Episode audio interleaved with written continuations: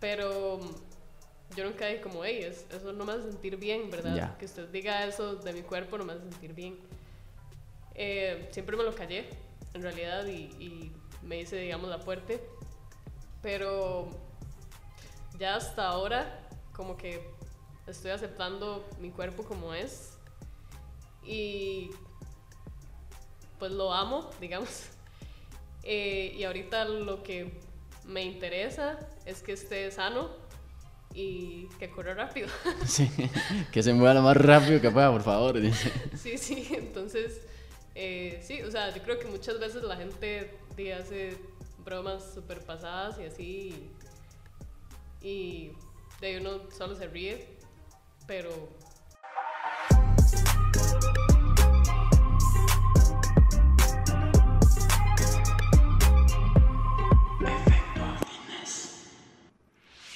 Este episodio es presentado por Gold Gym Costa Rica, una cadena de gimnasios en donde puedes asistir a todas sus clases grupales, utilizar el jacuzzi, el sauna y una de las salas más equipadas de todo el país para realizar cross training. Busca Gold Gym CR en redes para más información. Gold Gym Costa Rica, Moravia, Irazú y Guayabos. Muy buenas, ¿cómo están? Espero se encuentren muy bien. Estoy muy contento de estar acá nuevamente con ustedes en un episodio más de Efecto Fitness. El día de hoy con una gran atleta y colega también, Dani Rojas. ¿Cómo estás? Pura vida, muchas gracias por la invitación y un placer estar acá. Muy bien, qué dicha. Bueno, para empezar en orden, siempre me gusta comenzar en, orden y no empezar ahí a, a bombardear con preguntas y demás. Entonces, para que la gente te vaya conociendo y demás, cuéntanos un poquito quién sos, a qué te dedicas. Eh, bueno, mi nombre es Daniela Rojas Gutiérrez y actualmente pues solo soy atleta. Ok, ok. Eh, me gradué este año justamente de Ciencias del Movimiento Humano y desde entonces pues sí, he estado solo practicando atletismo y no sé qué más. no, no, es que esa es toda tu vida básicamente ahorita. Y inclusive, o sea, eso es algo que es un porcentaje de la población demasiado pequeño el que puede decir eso. Más bien es, es, algo muy chido y un gran orgullo porque obviamente es algo que crees y algo que no todo el mundo eh, tanto tiene los medios como la capacidad de llegar a, a, destacar lo suficiente para que eso sea una realidad, ¿verdad? Sí, es una oportunidad que no se puede desaprovechar y pues ahorita por dicha estoy sacándole el máximo. El máximo provecho. provecho sí. Qué bien. Bueno, entonces, ahorita esa es tu realidad, pero obviamente no tiene mucho de ser así esa realidad, ¿verdad? Empezaste siendo pues eh, una estudiante y después de ahí ya dejamos los estudios y ahora te dedicas solo al deporte. Empezando con la parte educativa, ¿a dónde naciste? ¿A dónde creciste? ¿A qué escuela fuiste? Bueno, yo soy vecina de Heredia, de Heredia Centro, y estuve en una escuela de Heredia que se llama Rafael Moya Murillo, okay. que hay por, por el estadio de Heredia más o menos. Okay. Eh, después estuve en el Liceo de Heredia, los cinco años, y después entré a la Universidad de Costa Rica a estudiar Ciencias del Movimiento Humano. Ok. Cuando entraste a la UCR, ¿por qué entraste? O sea, ¿por qué entraste a UFI? ¿Ya sabías que querías eso para estudiarlo o vos decías, no, yo quiero ser atleta de alto rendimiento, pero esto me sirve? ¿Por qué entraste a UFI? Mm, yo creo que inicialmente fue como un no sé, no sé qué estudiar. Ok, sí, sí, sí. Yo dije, bueno, me gusta el deporte, de ahí voy a estudiar algo afín, ¿verdad? Entonces entré, entré a Dufi y ya después ahí le fui agarrando el gusto a la carrera y de al final me gustó. Te gustó, te gustó, se te digo. Cuando em, empezaste, obviamente la UCR hay que hacer pues su examen y demás. Tenías como otras ideas, otras carreras, otras cosas que vos decías, y si no pego la de Dufi por algo, me mando a otra carrera. Mi sueño frustrado es estudiar química. Ok. pero no se me dio. Y de segunda, de segunda opción tenía historia, nada que ver. todos tenemos una segunda, tercera historia, los que pasamos por universidad pública, que nada que ver, así, una enseñanza de algo, o algo que, filosofía, o algo que tal vez nada que ver con lo que nos dedicamos hoy en día y que lo marcamos por aquello.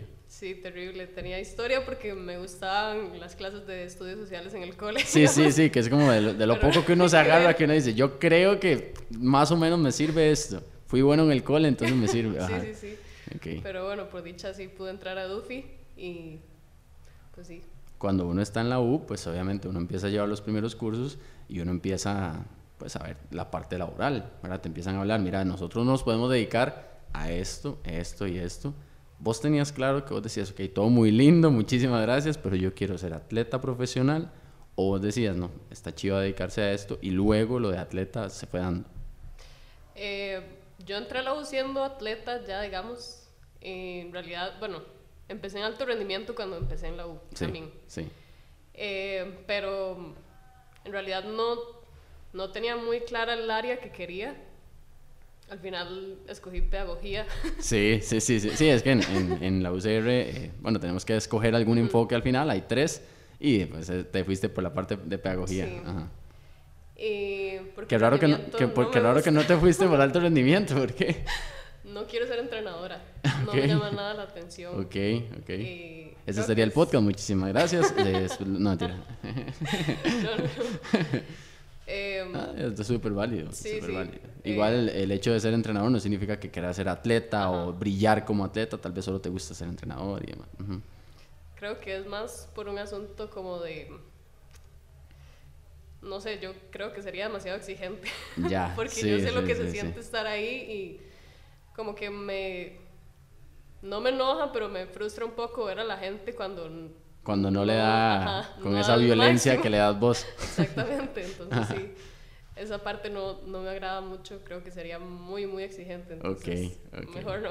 Entonces, por eso mismo dijiste, no, rendimiento no me sirve, no me voy a ir a meter a un comité, elijo pedagogía. Pedagogía, sí. Ok, entonces, pues sacaste pedagogía y terminaste la carrera, pero fue más que todo como, tengo que elegir alguna de las tres elijo este enfoque y eh, sacamos la carrera y listo, pero no es como con miras a dedicarte en ese enfoque. Mm, no necesariamente, en realidad todavía no tengo clarísimo en qué quiero trabajar porque no he empezado. Sí, sí, sí. Em, pero sí es como el que más me llama la atención de los tres. Salud también me parece muy chiva. Trabajar con adultos mayores, pero Saludo para todos los que sacamos el enfoque de salud. Tremendo enfoque. Sí, tiene, tiene muchas, te da muchas herramientas para trabajar con otras poblaciones que te topas en cualquier gimnasio, cualquier lugar.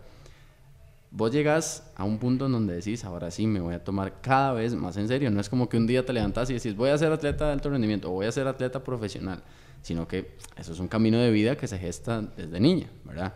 Yo me acuerdo verte en eliminatorias de Juegos Nacionales en pruebas múltiples y escuchar el silbidito, el ¿verdad? Que es el silbidito de Santa Bárbara y, verte ganar competencias desde esa edad, ¿verdad? Entonces, ahí empezás a ganar tus pruebas, la gente dice, mira, ella es buena, pero seguís siendo estudiante y demás.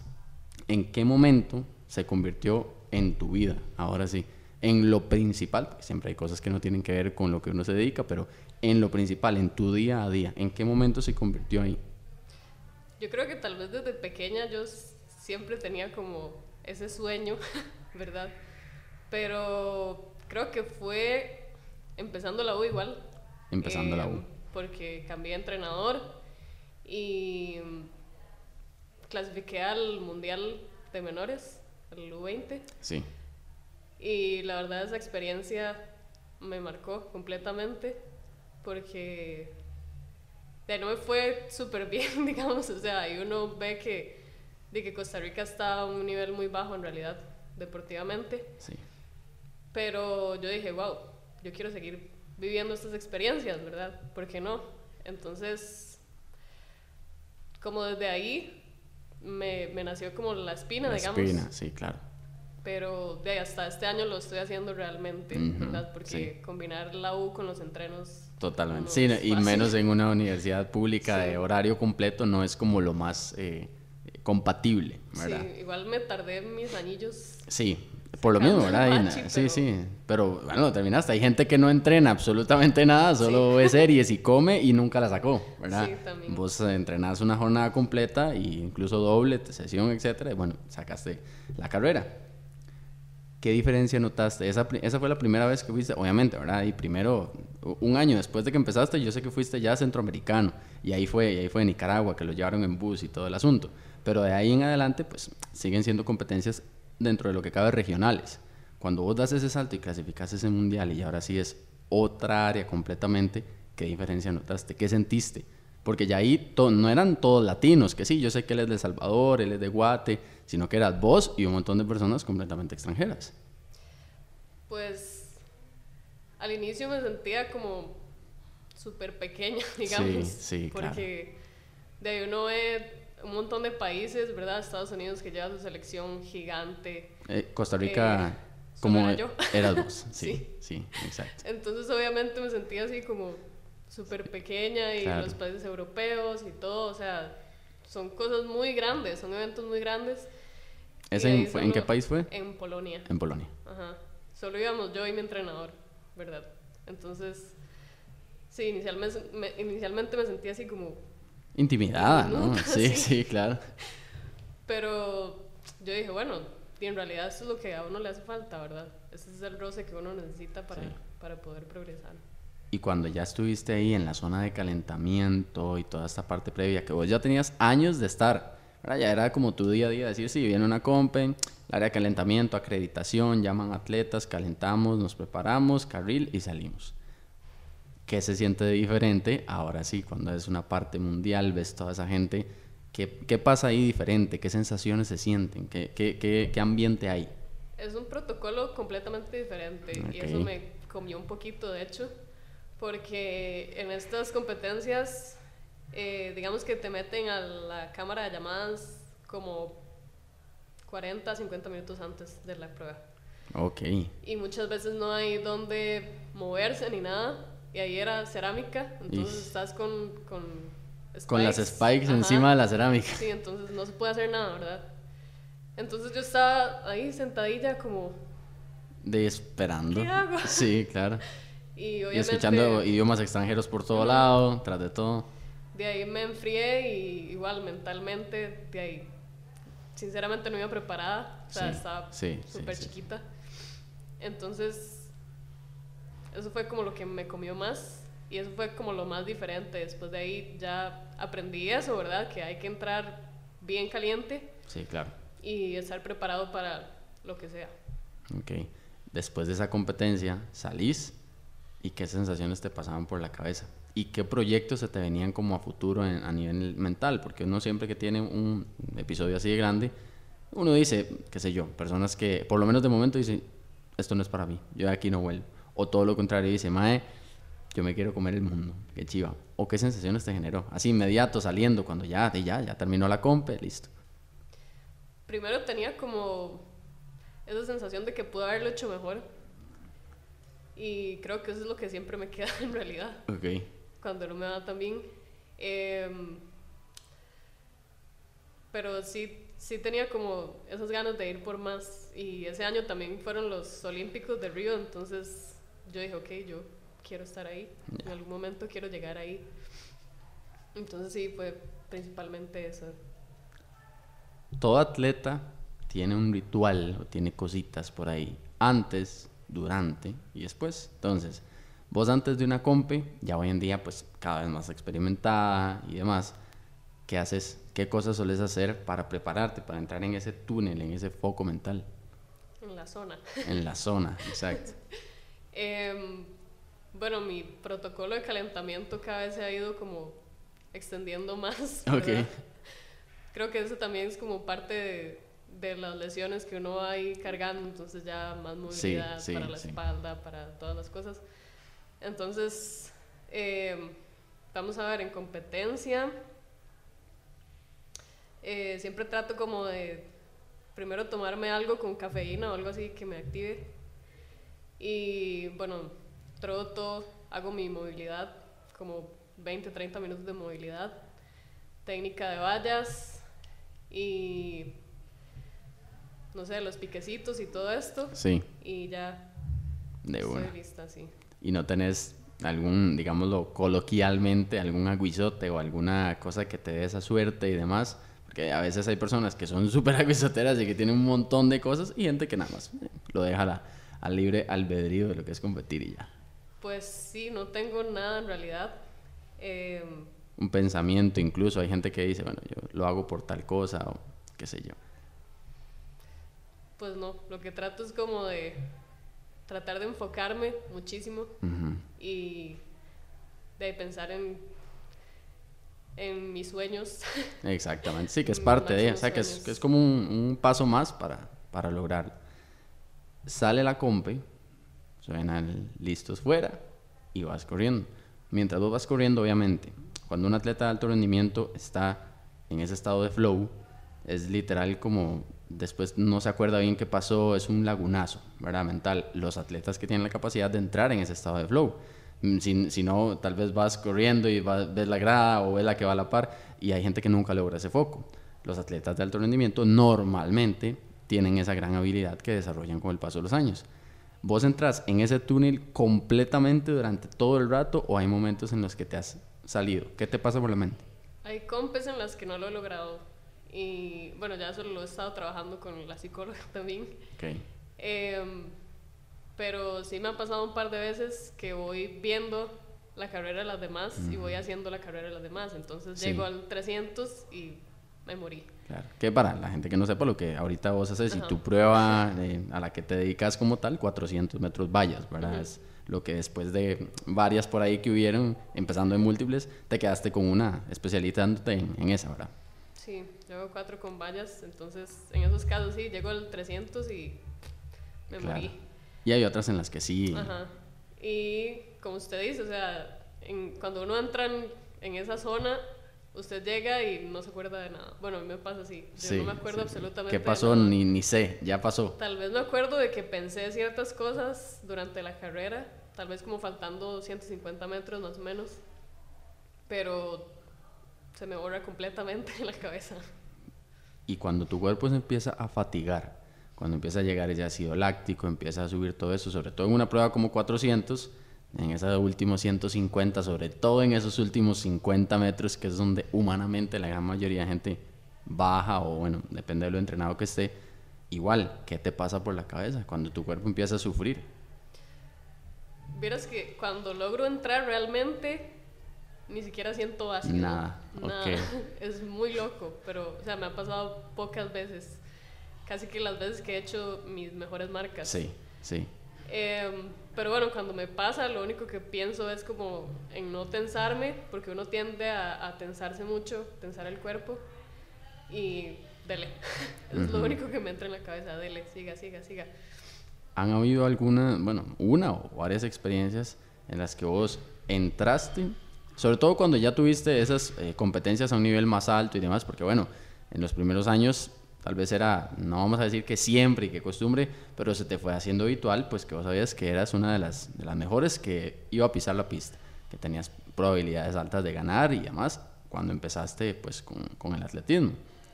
Cuando ya diste los saltos a, otras ligas por ahí, había gente de más nivel, en algún momento entraste ya derrotada, que vos decís esa carrera yo la perdí desde que estaba conectando supuesto que sí. Creo que el año pasado fue un año un poco complicado para mí mentalmente porque prácticamente todas las carreras entré así. O sea, ya, ya yo había perdido desde el inicio. Y tengo una experiencia, de hecho, el año pasado en Bahamas.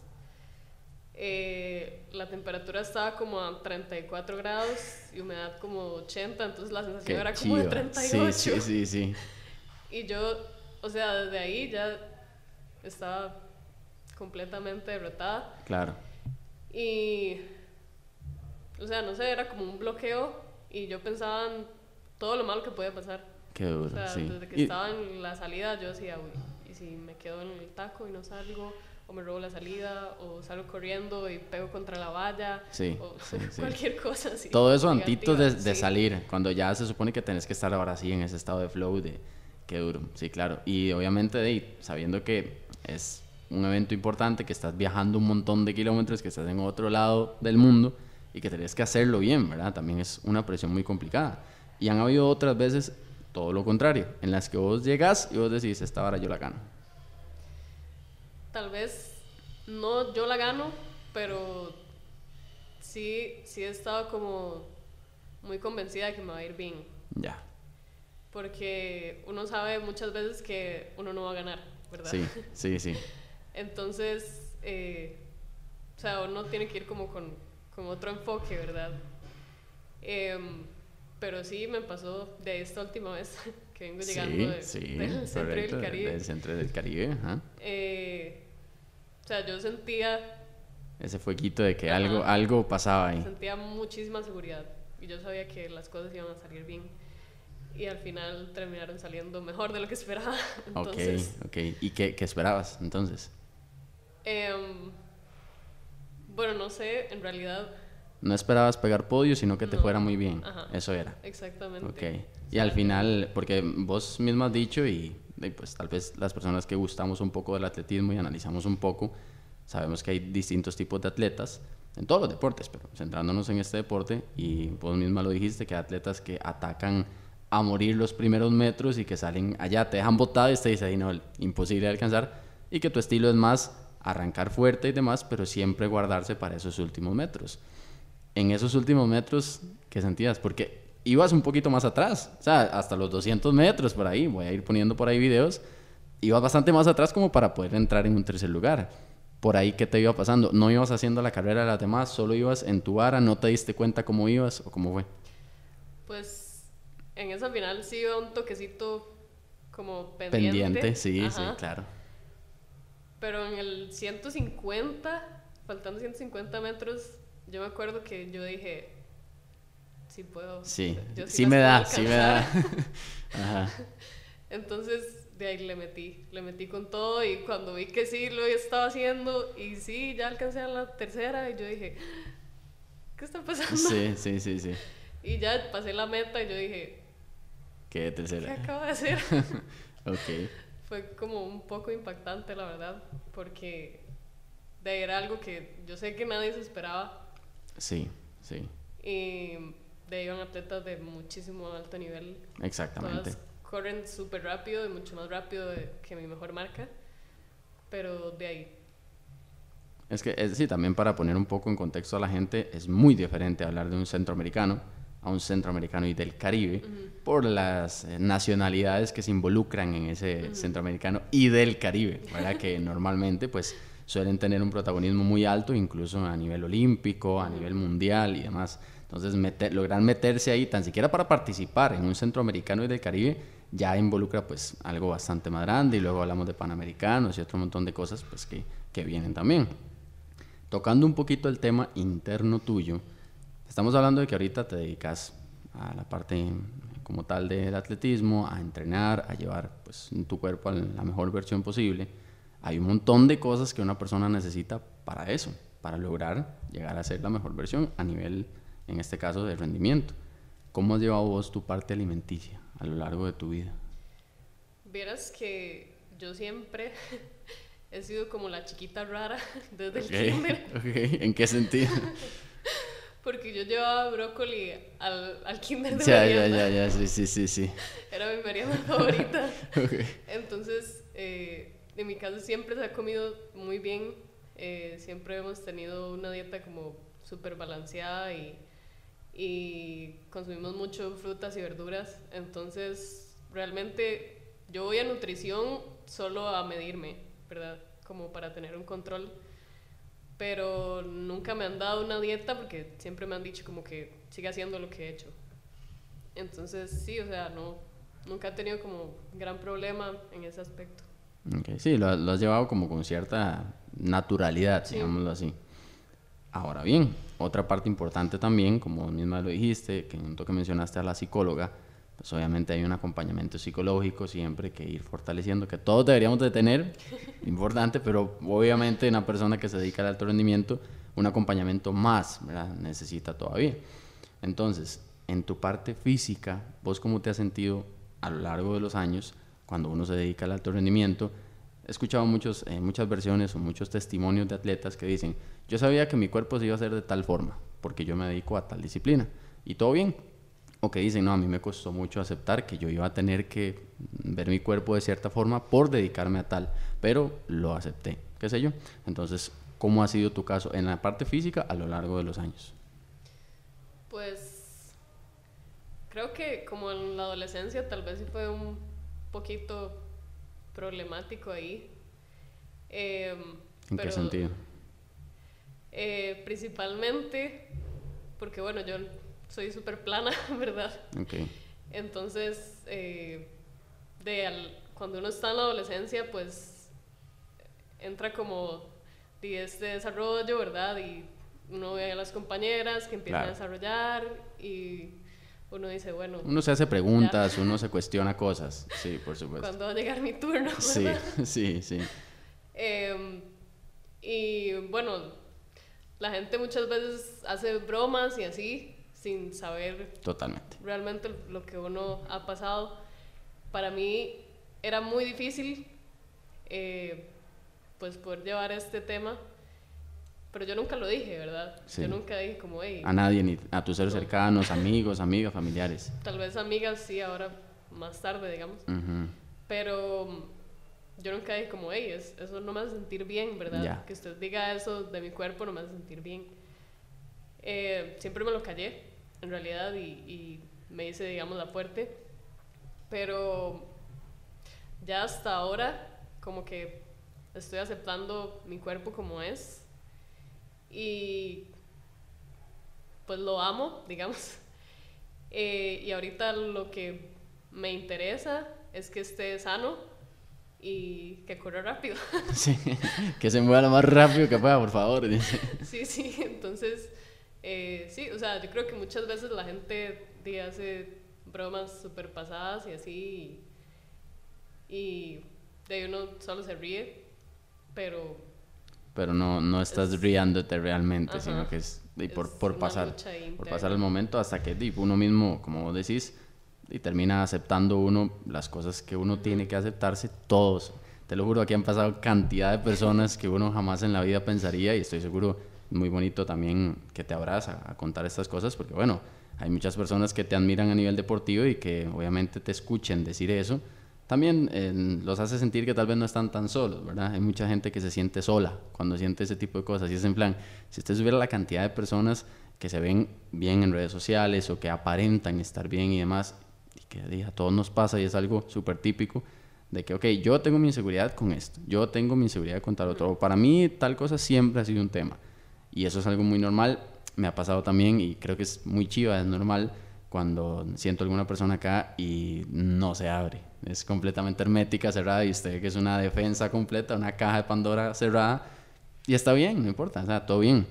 Pero se nota eso, que están como, ¿verdad? Tratando de, de ocultar cosas y demás y es súper válido, pero todos tenemos, todos tenemos cosas y que nos marcaron en la infancia, que nos dijeron una vez, que un tío nos vio a tal edad y nos dijo tal vara, o una tía, o una prima, o alguien del colegio, o alguien de la escuela y eso queda, un profesor, por ejemplo, profesora, y ese tipo de cosas quedan.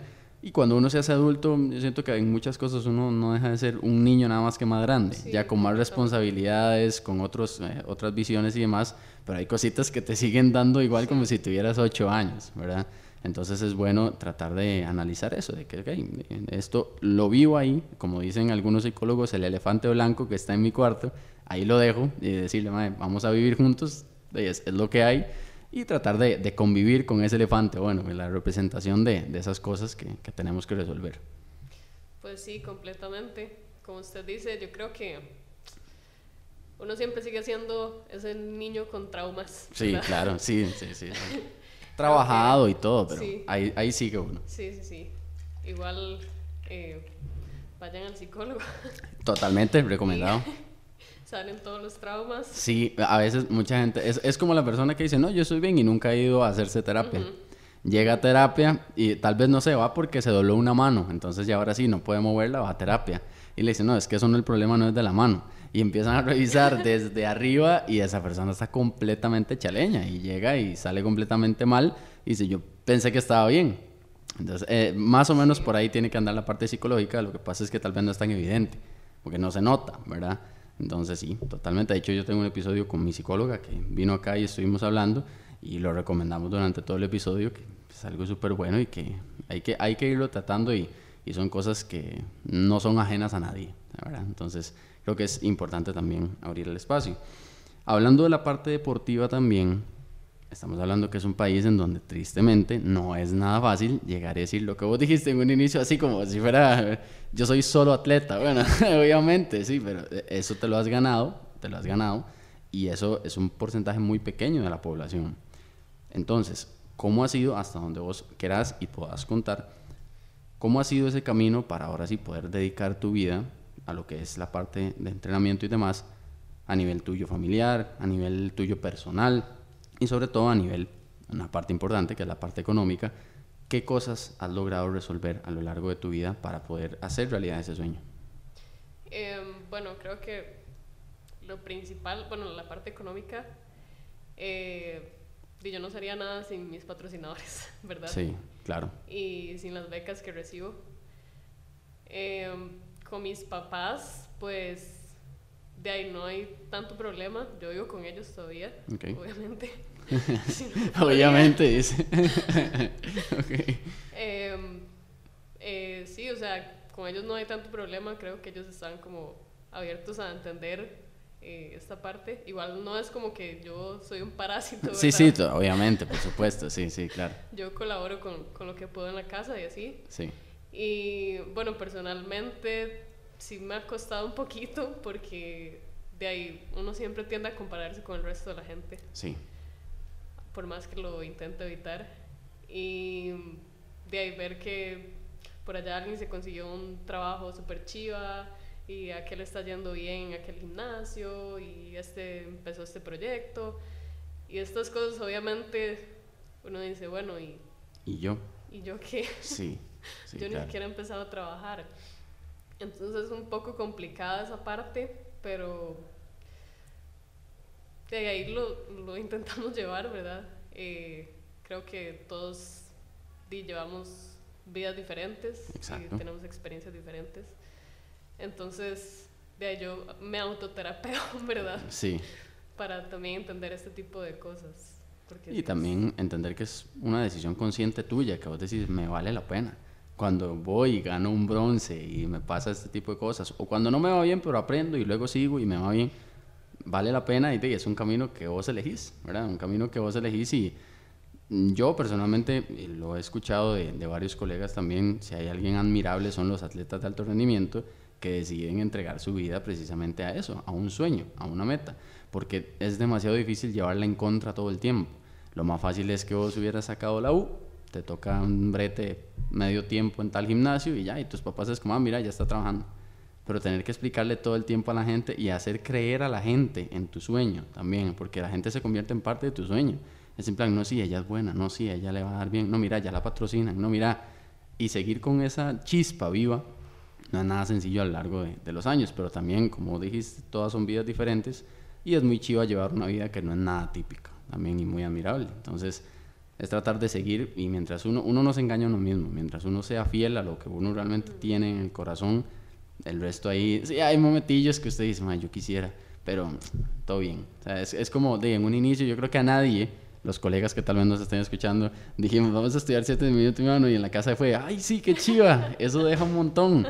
Y no, ¿verdad? Obviamente no. Pero claro, después está en uno. Después está en uno llegar y demostrar y decir, no, es que yo no solo tengo estas y estas aspiraciones, sino déjeme desarrollar lo que tengo en mi cabeza. Voy a ir poco a poco. Entonces es eso, también lo chiva. Luego a la gente que lo ha apoyado a uno, darle, no rendirle cuentas porque no le debes nada, pero sí demostrarle que sí tenías razón. Y eso es algo pues también muy chiva. Sí, igual tampoco es súper fácil, no, ¿verdad? No, todo lo contrario. Para... Eh, es súper cansado. Claro. A inicio de año intenté trabajar, estuve trabajando súper poquito, eran como cuatro horas por semana, si acaso. Y no. Y no lo logré. O sea, de verdad no pude. Eh, el cansancio es demasiado y ya yo estaba llegando al trabajo, o sea, como con mala actitud, digamos. Y yo dije, ok, yo no me merezco esto, ni la gente se merece esto de mí. O sea, yo no estoy dando el máximo porque voy a seguir haciendo esto. Totalmente. Y tampoco era como que lo necesitaba, entonces... Sí, también. Pues sí, preferí renunciar. Esa frase que dijiste, la gente, yo no me merezco esto, ni la gente se merece esa versión de mí tampoco. Eso te ha pasado también en tu parte personal. Eh, amigos, parejas, personas que están ya más cerca tuyo, porque pues, es una persona que entrena mucho, mucho tiempo de tu vida pasa ahí, hay tiempo de calidad, hay cosas que la gente espera de Dani o de cualquier persona que se dedique a un deporte, y tal vez, como obviamente no llevan el mismo estilo de vida, les es un poco complicado entender. Con mis amigas no he tenido problema. Han sido las mismas, y se acomodan. Sí, sí, sí, y son bastante comprensivas y todo con las parejas sí. Em, pues sí, tuve bastante problema, era como, hey, pero usted me da lo último, solo me da sus fines de semana, y yo decía, ok, pero le estoy dando lo que tengo, o sea, es lo que tengo en este momento, es lo que puedo ofrecer, y de ahí lo siento, ¿verdad? Exacto. o sea, y es bastante complicado porque de, yo trataba de, de dar lo mejor de mí, lo que tenía en ese momento, pero tal vez no, no era lo mejor. No es, algo, no es algo que muchas personas entiendan y no tienen por qué entender también. Y yo sé que tal vez a uno le llega como ese bombazo de conciencia, decir, no, es que esta persona no tiene por qué entender tampoco. Entonces es mejor de, pues, no sé, para hacer el camino, hacer lo que tengas que hacer. Exactamente, y muchísimas gracias. Pero es esa sensación de llegar y decir, no, es que es normal que esta persona tiene su ritmo de vida X, no se compara con el que tiene uno ahorita o el que tengo yo ahorita, haciendo el análisis propio, y uno dice, no, no, no funciona, simplemente no, no pasa, ¿verdad? También porque no es algo nada típico, ¿verdad? ¿Cuántas horas entrenas al día? Aprox. Más o menos cuatro. ¿Todos los días? Todos los días de tu vida. O sea, ahí entrenaste antes de venir acá. Bueno, ahorita estoy saliendo de una gripecilla. No, y veniste a competir y tal. Okay. Pero normalmente, o sea, es, es, una jornada completa de día, diario. De lunes a viernes entreno en la mañana y en la tarde. Doble sábado, sesión. Sábado solo una sesión y domingo sí lo tengo libre. ¿Y cómo es más o menos? Obviamente cambia un poquito, pero ¿cómo es normalmente un, un día en tu vida? Eh, bueno, me despierto como a las cuatro y media, más o menos, porque a mi entrenador le gusta entrenar muy temprano. sí, ya, ya, está duro ahí, ok. es típico, es típico. Eh, y también yo soy una tortuga listándome. Entonces, entonces lo, lo prevenís, lo prevenís, ok. Eh, salgo de mi casa como a las 5 y 40, 5 y 50 para estar en la pista. Yo entreno en Gatillo, entonces llego a la pista como a las 6, 6 y 10 por ahí. Eh, entreno como de 6 a 8 más o menos. A veces llego más tardillo y me dan las 9. ¿En cuál pista? ¿En Gatillo? Ajá, en el BN Arena. En el BN Arena, exacto, ok. Y, este, bueno, vuelvo a mi casa. Esa es la primera sesión, vuelves a casa. Vuelvo a desayunar otra vez. Eh, intento dormir por lo menos un par de horas. Me despierto, almuerzo, descanso y después me voy a la pista otra vez. Como a las 3, 4 de la tarde más o menos. Vuelvo a la casa como a las 6, 7. Ceno y a dormir. Y a repetir. Sí.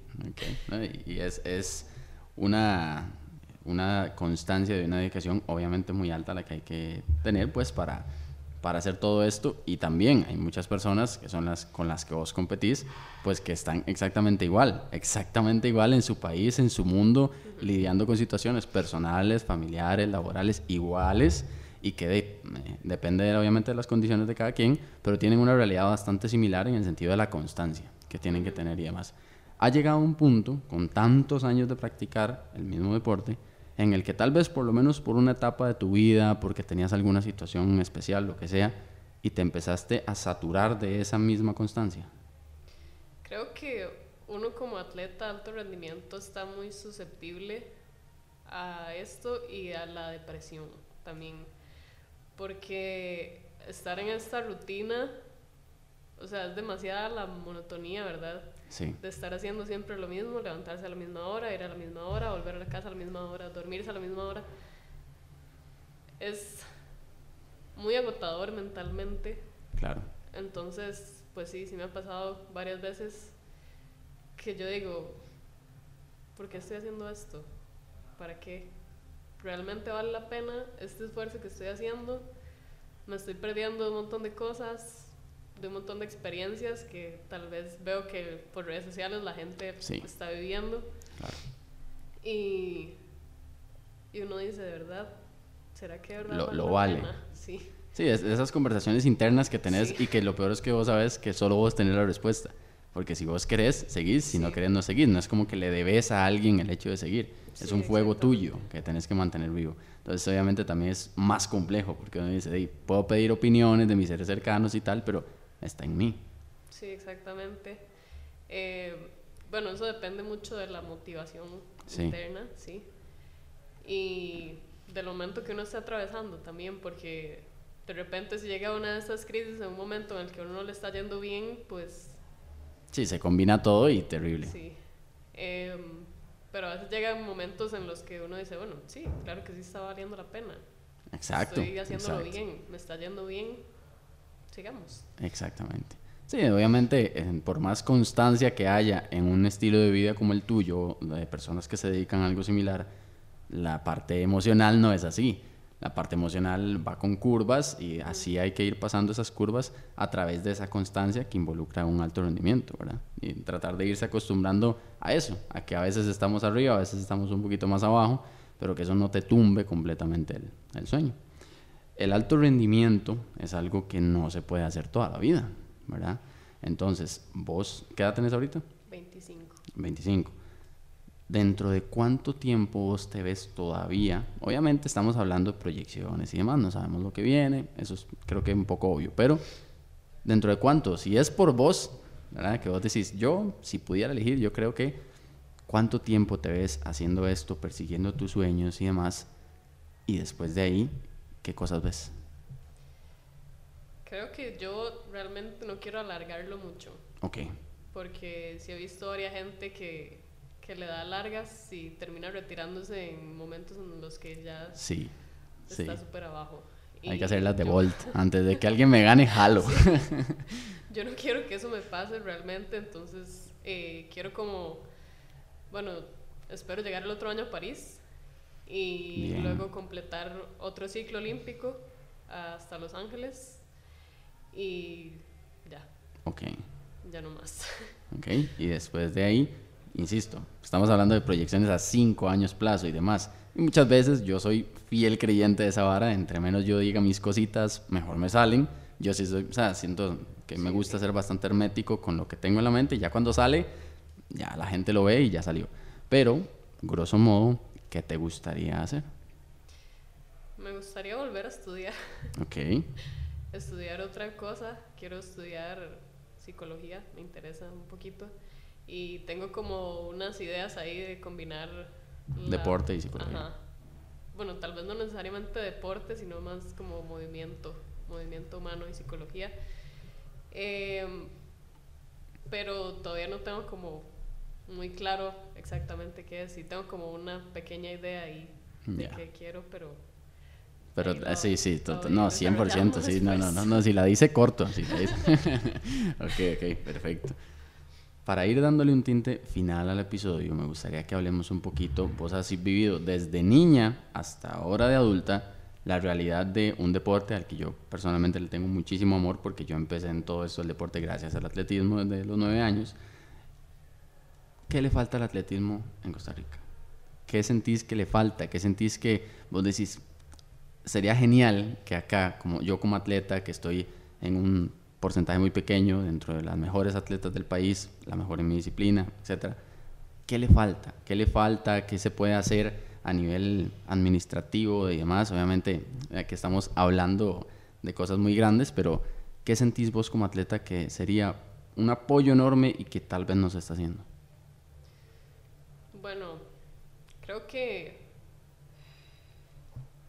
tal vez dinero. Dígalo, dígalo, dígalo. Yo le vi la cara de que no se quiere embarrar, pero embárrese, no importa. Ajá, sí, sí. Em, igual depende de la clase de deporte, porque si usted quiere realmente atletas de alto rendimiento, yo siento que tal vez no lo estamos haciendo tan bien.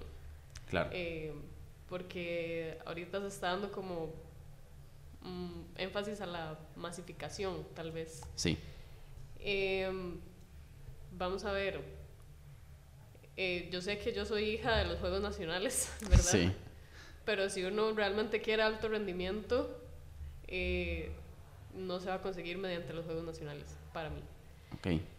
Em, porque siento que ahí, o sea, se gasta un presupuesto súper alto en un evento que no tiene tan alto nivel. Sí. Realmente, o sea, no, no estoy diciendo mentiras.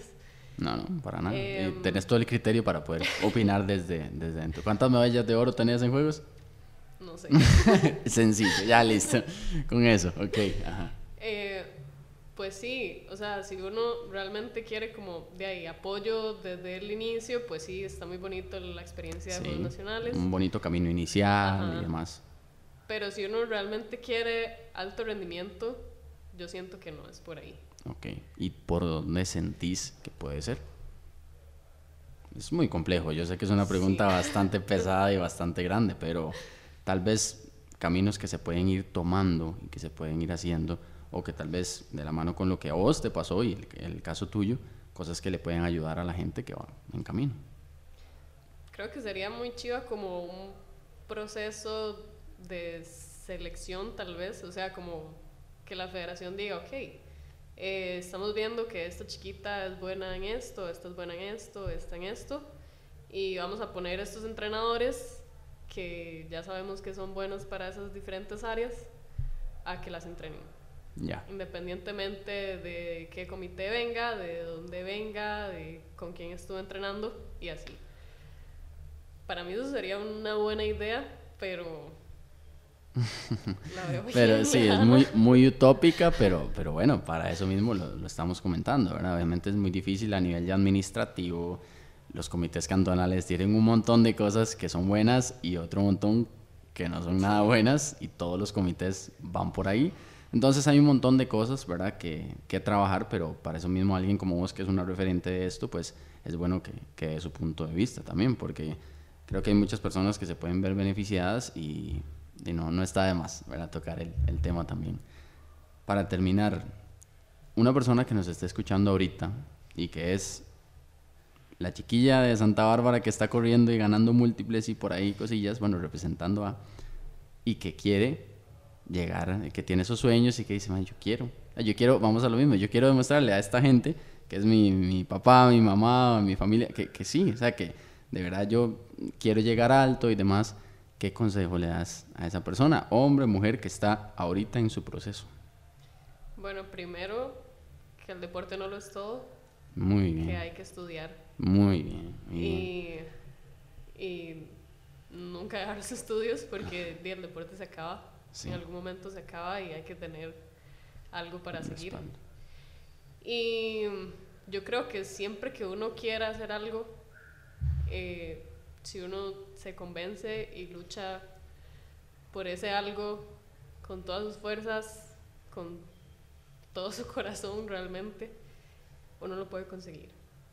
Y no hay imposibles. Para mí realmente no hay cosas imposibles. La única limitante es de la mente. Y trabajando en eso, yo creo que todo se puede lograr. Buenísimo, esa es. Creo que ha sido un episodio que nos deja pues mucha enseñanza también del tema deportivo, pero no solo eso, sino de cómo contrastamos la parte humana, que eso es lo, el objetivo era lo, principal con esto, versus la parte de, rendimiento, que no sos una máquina, aunque sí se parece cuando va cerrando en ese 150, pero que igual hay sentimientos, hay cosas, hay parte personal, parte familiar, hay sueños, metas, miedos, frustraciones, inseguridades en algún tema, y todos pasamos por eso, además de eso, no, es, no está mal decirlo, no está mal abrirse, no está mal contarlo, expresarse un poco. Y también el hecho que vos decís que hay todo muy lindo, pero esto no es eterno, hay que tener por ahí otras herramientas, otras cosas, y no apostar todas las cartas a lo ciego y ya, sino nada más decir, ok, este es mi sueño, esta es mi idea y demás, pero tengo que eh, prepararme para un futuro porque no, no, no, pensamos retirarnos eh, del atletismo a los 78 años, ¿verdad? Entonces, también como ese golpe de conciencia creo que es muy importante porque muchas veces se puede pensar que ya como este es mi sueño, entonces ya, está listo, eh, como en cualquier deporte incluso. Eh, aquí he traído a varios futbolistas de primera división que me han dicho lo mismo, es en plan, hay futbolistas que llegan y claro, reciben el primer salario y dicen ya, ya listo, y dicen, claro, vas a estar a los 60 jugando. No, ¿verdad? Y hay, hay algunos que han, y ellos mismos me lo han dicho, hecho lo necesario para poder vivir tranquilos el resto de la vida que son una gran minoría, y otros llegaron, terminaron, y fue como, mira, sí es cierto. Y entonces, de, ya la gente no se acuerda de vos porque ya no estás en primera división, ya no se venden camisetas con tu nombre, ya no salís en los anuncios, ya todos esos ingresos ya no, ¿y ahora qué? ¿Verdad? Entonces, tratar de contrastar todo eso y el hecho de, ok, me dedico a esto, me dedico a lo otro, lo relaciono con el deporte y enseño, no quiero ser entrenadora, no pasa nada, todo bien, pero busco otras áreas de donde sostener obviamente mi vida y demás después de que todo este sueño pase, se llegue a donde se llegue. Pues sí, eh, igual yo creo que con los futbolistas... Sí, es, otro tema. es completamente sí, diferente. Totalmente, sí. Los atletas de otro deporte sí vivimos más difícil totalmente, las cosas. Totalmente. Pero sí, siempre hay que tener ese proyecto ahí de respaldo, ¿verdad? Porque si no somos, esta carrera no es eterna. Exactamente, eso es. Siempre que alguien pasa por los micros de Efecto Fitness, me gusta que invite a otra persona. Entonces, piénselo, puede ser colega suyo, otro atleta, alguna persona que usted conoce, que de todas las personas que has conocido en tus años de deporte, que sentís que tiene una historia chiva, que puede venir a conversar con nosotros aquí en Efecto Fitness. Siempre lo hacemos así al, al crudo de una vez. Mientras, para darte tiempito que penses, ya que el tren no sonó, porque no, sonó en todo el episodio y eso que, te dije, le recuerdo a la gente pues que se suscriba al canal, que es gratis por ahí, nada más le podemos dar al, al botón de suscribirse y eso nos ayuda a hacer crecer el proyecto. Cuéntenos, piénselo, piénselo por ahí. Pero no sé. Eso es como pedir un deseo de cumpleaños, que se le quedan viendo a uno con el que prendido y uno, no sé, ya sople y uno no espere, no sé. ¿Lista? Después de unos dos, tres segundos ahí nada más de, corte, no, no pasó nada. Eh, contanos. Em, bueno, por la habladilla. Eh. Por la habladilla, ok. okay. Colega de carrera y de deporte también, este, pues yo creo que tal vez, eh, bueno, tal vez no tan pronto, pero Josué, Josué Murcia. Ok. Sí, ok. Em, pues sí, ahorita está estudiando en Alemania, entonces creo que ahí puede traer varias cosillas y varias un, un, grande Josu que, sacamos eh, gran parte de la carrera juntos. Le mando tremendo saludo hasta Alemania y bueno, lo acaban de, de invitar o de embarcar, no sé, alguna de las dos acá al, programa para que pase con nosotros y también un atleta de muchísimo nivel y experiencia que tiene mucho que contar y más ahora que pues está en el extranjero y tiene otra, otra realidad por ahí. Estamos. Por acá tenés tu sticker oficial de Efecto Fitness, para que lo pegues en algún lado. y de verdad que te agradezco un montón el, el, ratito, que hayas sacado el chance para conversar con nosotros, abrirte, de contar todas estas cosas que valen mucho. Y te deseo el mejor de los éxitos y la mayor de las admiraciones a nivel deportivo también. Muchísimas gracias por la invitación y un placer haber venido, la verdad. Buenísimo. Y muchas gracias a ustedes que se quedan siempre hasta el final de cada episodio y nos vemos en una semana con uno más. Pura vida.